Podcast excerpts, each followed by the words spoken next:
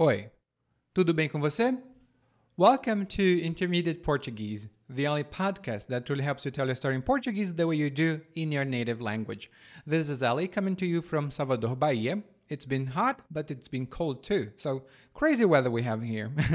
and after listening to this episode today, uh, which is episode 125, you'll have some good vocabulary to talk about travel expenses and also travel plans. Not more much travel exp- uh, plans, but travel expenses, yes, a lot, because the couple today are discussing their travel plans and some of the expenses that they have to incur and whether they should.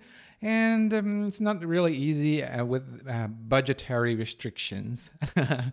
and before I begin, if you don't know it, uh, uh, sometimes when we study by ourselves, it's not really easy to know exactly what we know and what we don't. Even though we might understand a lot of Portuguese, we might need also to know exactly where the gaps in our knowledge are because we do have some gaps, right? Even in my case, as a Brazilian, like I speak Portuguese natively, I still have some gaps that I fill in every day. But in your case, if you want to find out where the gaps are and what you can do from now on, you can go to PortugueseWithEli.com and the first thing that you're going to see is a big orange button where you can take a free assessment of your Portuguese level so you can know exactly what to study and when and how. so it's PortugueseWithEli.com and Eli is E L I. It's Eli, but you know, we pronounce it uh, a la Brasilienne. So without further ado, bora começar. Episode 125, talking about travel expenses.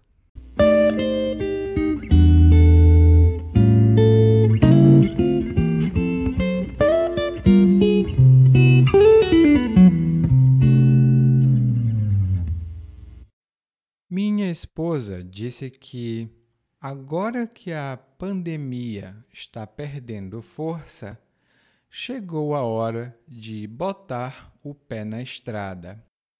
De fato, acho que seria bom viajar. Calculamos então uma viagem de onde moramos, em Fortaleza, para Gramado, no Rio Grande do Sul. Afinal, é época de frio e a atmosfera em Gramado é aconchegante. Mas, bom, sugeri à minha esposa que fôssemos de carro mesmo. Poderíamos atravessar o país e conhecer todos os lugares. Você está fumando o quê? Ir de carro de Fortaleza para Gramado? Onde já se viu?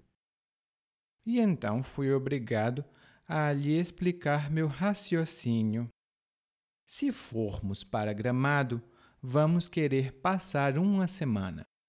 Só nisso são cinco mil reais pela janela.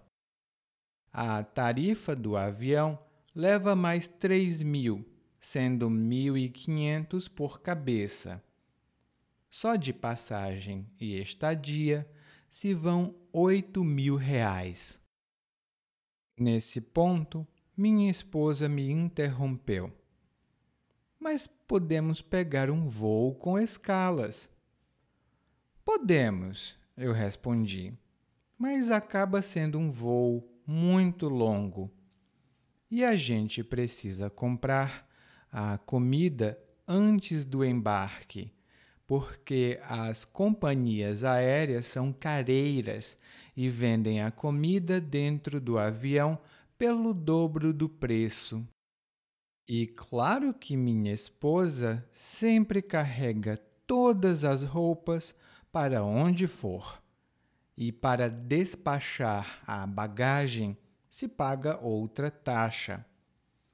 Como sei que minha esposa detesta viajar nos assentos do fundo do avião, marcar o assento da frente custa pouco mais que cem reais para nós dois. Caramba! E ainda tem o perigo de ela se atrasar, a gente perder o voo e ter que pagar a taxa de não comparecimento. Saindo de carro de manhãzinha aqui de Fortaleza, a gente chega em Gramado em quatro dias e economiza as passagens. E ainda pode ficar no carro mais uns dias. Não passamos a dor de cabeça de fazer check-in no aeroporto abarrotado de gente. E ainda aproveitamos para apreciar a paisagem durante todo o trajeto.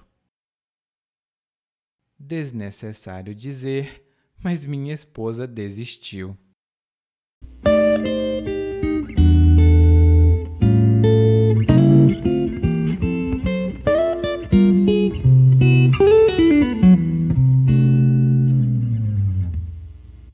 O narrador começa falando sobre uma conversa que ele teve com a esposa. Aparentemente, a esposa acredita que a pandemia está perdendo força e que, por isso, chegou a hora de botar o pé na estrada. E aqui nós temos a primeira expressão de hoje: botar o pé na estrada. Normalmente, utilizamos essa expressão quando falamos sobre viagens. Se você quiser viajar, você pode dizer que está com vontade de botar o pé na estrada. Por exemplo, depois de trabalhar quase cinco anos sem ter férias, decidi parar de trabalhar e botar o pé na estrada. Agora vou viajar pelo mundo. Depois de trabalhar quase cinco anos sem ter férias, decidi parar de trabalhar e botar o pé na estrada. Agora vou viajar pelo mundo. Quando você quer ir embora, você também pode dizer que quer botar o pé na estrada. Por exemplo, imagine que uma família está passeando, está caminhando pela cidade. E a mãe olha para os filhos e diz: É hora de botar o pé na estrada. Vamos? É hora de botar o pé na estrada. Vamos? No guia de aprendizado, você vai encontrar outras palavras que têm relação com viagens, mas que não significam exatamente isso. Hum? Como o narrador e sua esposa agora decidiram viajar, eles escolhem uma cidade que fica no sul do Brasil, a cidade se chama Gramado. Ela é uma cidade turística muito famosa. As pessoas que normalmente vão para lá gostam de duas coisas: frio e chocolate. E é uma cidade muito popular como destinação turística aqui no Brasil. Como o narrador mesmo disse, Gramado é uma cidade aconchegante. Bom, eu não conheço Gramado, né? Mas. então, e aconchegante é outra palavra muito comum no português e uma coisa aconchegante é uma coisa que faz você se sentir bem, que dá uma sensação de conforto. Por exemplo, antes a sala da minha casa era muito feia. Eu pintei a parede, comprei móveis novos e agora é um ambiente muito aconchegante. Antes a sala da minha casa era muito feia. Eu pintei a parede, comprei móveis novos e agora é um ambiente muito aconchegante. Bom, agora que os dois tinham decidido para onde iam, precisavam decidir o meio de transporte. O marido sugeriu que eles fossem de carro, né? E antes que a gente continue, preciso explicar uma coisa. Se você for de carro sem parar, saindo de Fortaleza até chegar em Gramado, você vai levar pelo menos 55 horas.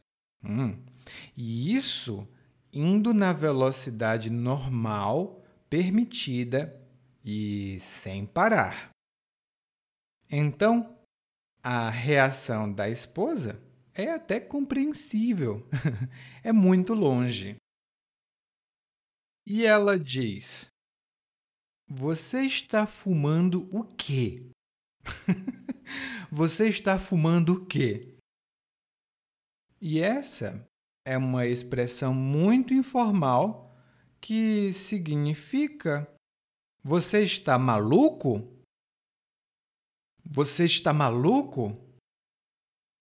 Quando alguém diz alguma coisa absurda, a gente pode reagir com essa frase: Você está fumando o quê?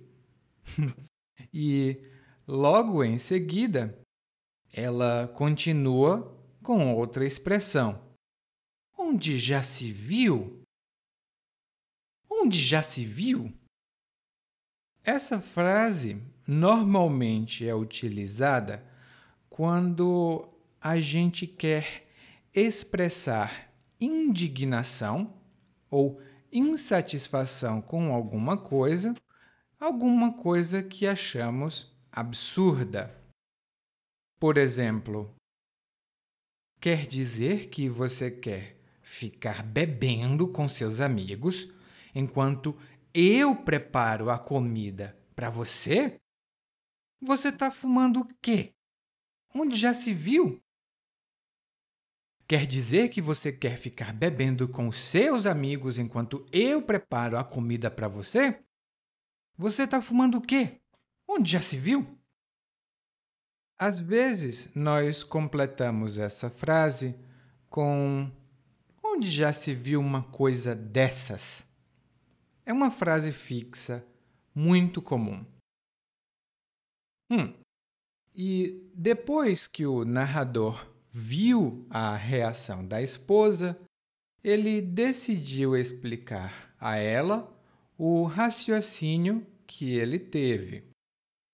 É possível perceber, né, que o narrador não gosta muito de gastar dinheiro, ou então que o narrador é muito bom em matemática, porque ele faz o cálculo completo, né, o cálculo completo de todas as despesas que eles vão ter. E aqui as despesas são a mesma coisa que os gastos.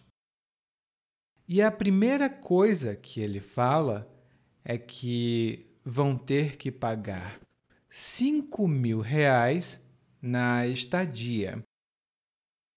E ele diz que são 5 mil reais pela janela.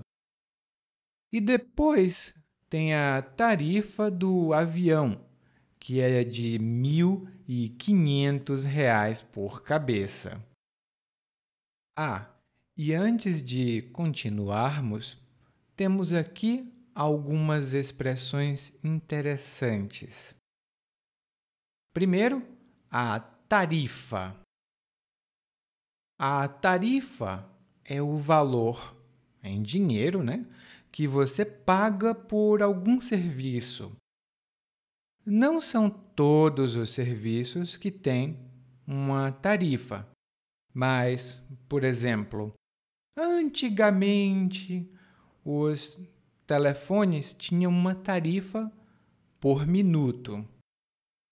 Isso significa que você pagava uma pequena tarifa, às vezes é, centavos, às vezes muito mais que isso. É, você pagava uma pequena tarifa a cada minuto que você falava. E quando você vai viajar de avião, você precisa comprar uma passagem. Hum? E o dinheiro que você paga pela passagem é a tarifa. E aqui no Brasil, as empresas oferecem tarifa econômica, tarifa premium, tarifa especial. E cada tarifa dá direito a algum tipo de benefício. Hum. E o narrador explica que são R$ 1.500 de tarifa por cabeça. Essa expressão, por cabeça, é uma expressão muito comum no Brasil. Significa que é aquele valor né, para cada pessoa envolvida. Por exemplo, nós fomos a um restaurante super chique, mas eu não imaginava que era tão caro. Nós gastamos 200 reais por cabeça. Né? Nós gastamos 200 reais por cabeça. Então, o narrador também fala sobre o valor da estadia. E a estadia é uma palavra muito boa, muito, muito boa, que significa a permanência em algum lugar. E é de uma permanência temporária de que estamos falando. É ficar num lugar por um tempo curto, né, em geral. Por exemplo, um amigo pode perguntar ao outro que veio conhecer o Brasil: E aí, você gostou da sua estadia aqui no Brasil? E aí, você gostou da sua estadia aqui no Brasil? Nós temos duas palavras estadia e estada, que são sinônimas. Tem uma pequena diferença que você vai encontrar no guia de aprendizado. Hum? Bom, quando o narrador explicou quanto custariam a estadia e a tarifa das passagens, a esposa o interrompeu. Ela queria sugerir uma maneira de economizar. E a sugestão que ela teve foi que eles poderiam pegar um voo com escalas. E um voo com escalas é quando você viaja de avião e o seu avião para em algum aeroporto durante um tempo. Às vezes, descem passageiros e sobem outros passageiros, mas você não precisa descer quando o avião faz escalas e às vezes, os aviões que fazem escalas são mais baratos. A tarifa desse tipo de viagem normalmente é mais barata. Mas isso não é sempre verdade. Eu mesmo já peguei um avião uma vez e ele fez uma escala em Brasília e outra em Natal, e mesmo assim eu paguei um preço muito alto. Então, nem sempre é verdade. Hum? O narrador disse que eles poderiam pegar um voo com escalas, mas que seria um voo muito longo. E é verdade. E depois ele também falou que eles precisariam comprar comida antes do embarque. E por que eles precisariam comprar comida antes de embarcar no avião? Simplesmente porque as companhias aéreas são careiras e vendem comida dentro do avião pelo dobro do preço. E aqui nós temos duas expressões muito boas. A primeira das expressões é o embarque. O embarque. E o embarque é quando você entra no avião para ele uh, subir, decolar, ele para ele começar a voar. Normalmente, antes de embarcar, você precisa esperar o avião no portão de embarque. E quando você desce do avião, você desembarca, né, do avião. E nos aeroportos também tem o portão de desembarque.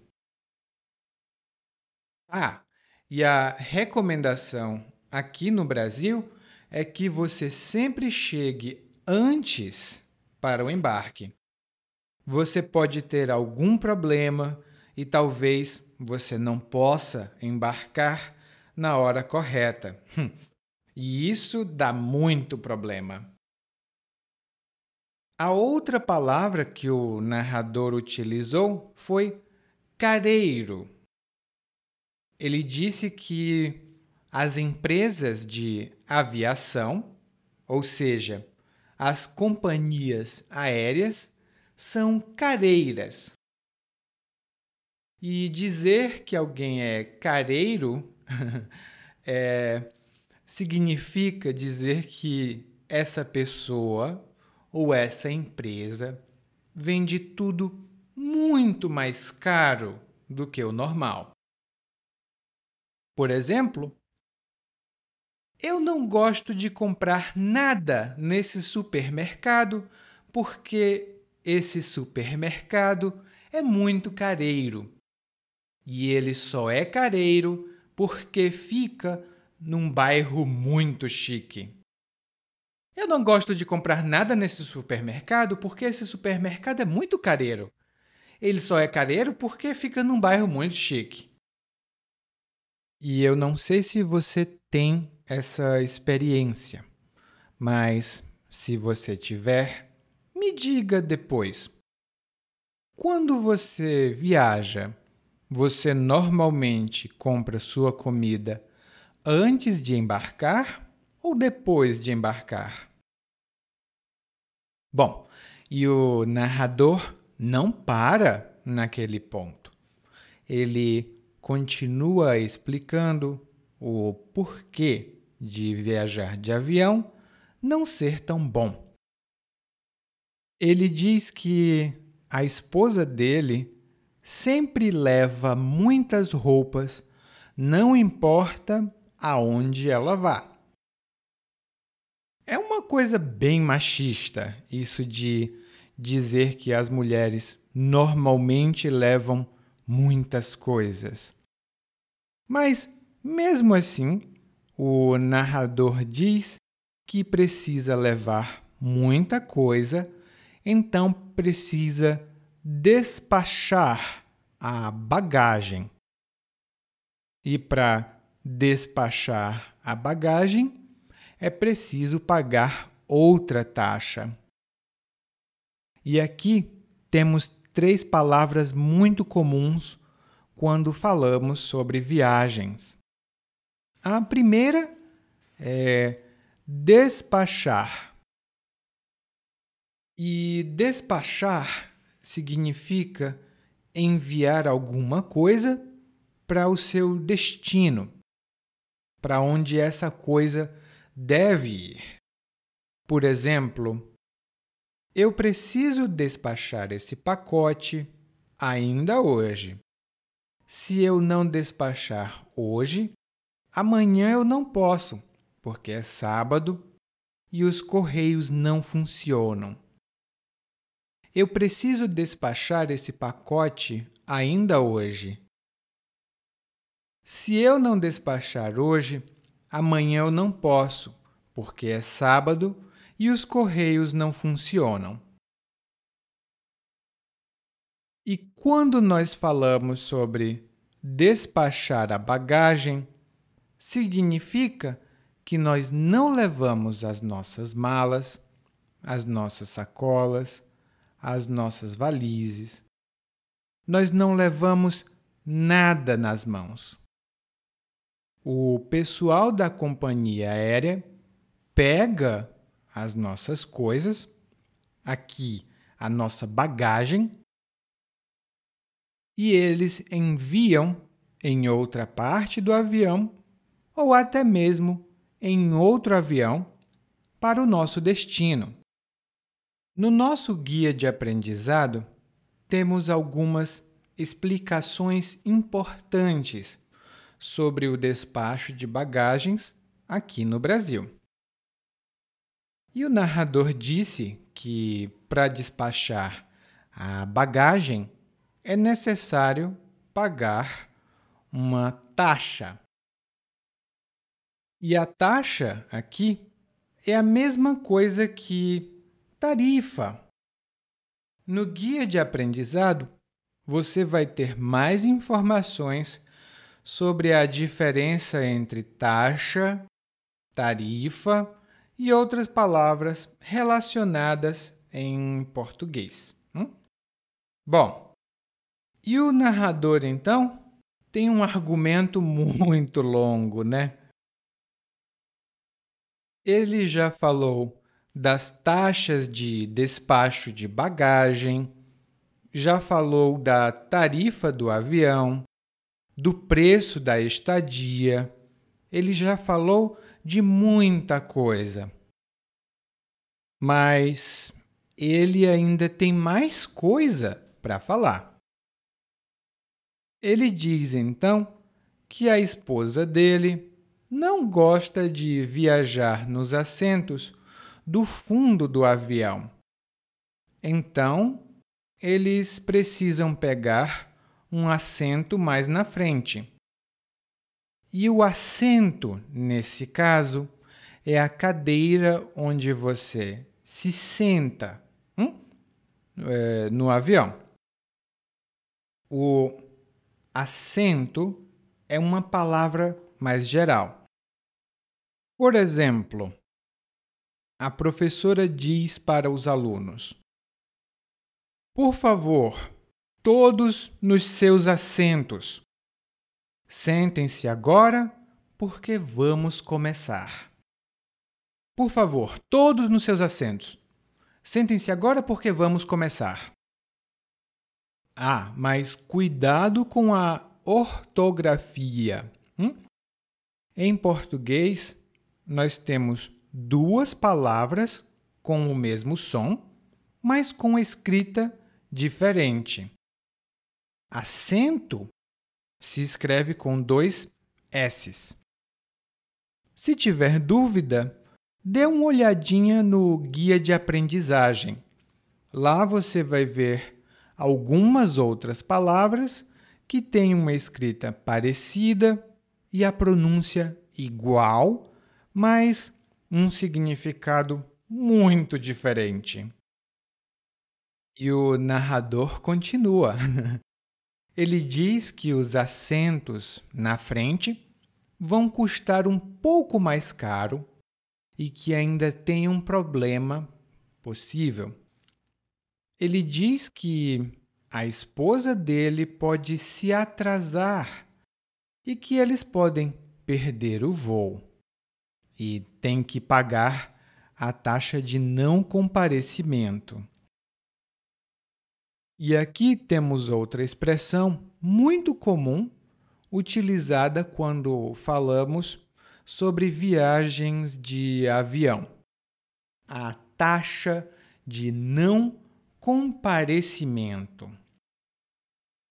E você precisa pagar a taxa de não comparecimento quando você não vai para o aeroporto na hora correta e perde o seu voo.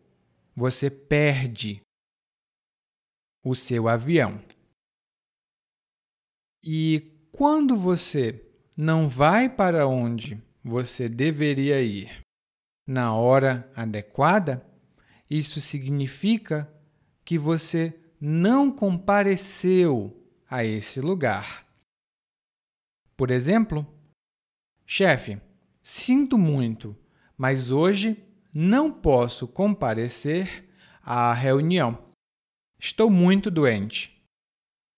Chefe, sinto muito, mas hoje não posso comparecer à reunião. Estou muito doente. Não comparecer, nesse caso, é a mesma coisa que faltar. Você pode dar uma olhada no guia de aprendizagem para uma explicação mais detalhada no glossário. Agora, o narrador começa a explicar quais são os planos dele. ele começa a explicar o que ele pretende fazer né, para chegar lá mais rápido, gastando menos. Bom, pessoalmente, eu não sei se ele vai chegar lá mais rápido, nem sei se ele vai pagar menos. Mas o narrador diz que se eles saírem de manhãzinha de Fortaleza, eles levam quatro dias para chegar em Gramado. E aqui tem uma palavra muito interessante para você. A palavra é manhãzinha. A manhãzinha é o começo da manhã normalmente entre 5 e 6 horas da manhã. No máximo, 6 e meia. Algumas pessoas podem considerar manhãzinha um horário mais tarde, como 7 horas ou 7 e meia. Mas normalmente nós pensamos em 5 ou 6 horas da manhã quando falamos a palavra manhãzinha. Por exemplo, eu sempre gosto de caminhar de manhãzinha. O tempo é muito frio e não tem ninguém na rua. Isso para mim é ótimo. Eu sempre gosto de caminhar de manhãzinha. O tempo é muito frio e não tem ninguém na rua. Isso para mim é ótimo. Do mesmo jeito, nós temos a tardinha e a noitinha duas palavras que estão lá no guia de aprendizado com uma explicação mais detalhada. Hum? Bom, então o narrador diz que eles vão sair muito cedo e não vão ter dor de cabeça de fazer check-in no aeroporto abarrotado de gente. E aqui temos duas palavras que nós utilizamos quando falamos de viagens também. Uma delas usamos especificamente quando falamos sobre aviões ou viagens de aviões. A palavra é check-in. E a pronúncia que eu estou dizendo é a pronúncia brasileira da palavra inglesa check-in. É basicamente a mesma coisa. Você informa no aeroporto que você já está no aeroporto, que está preparado ou preparada para embarcar no avião. A maioria das empresas, né, as empresas sugerem que você chegue mais cedo, um pouco mais cedo, para fazer o check-in. Normalmente, o check-in aqui no Brasil demora um pouco. Hum?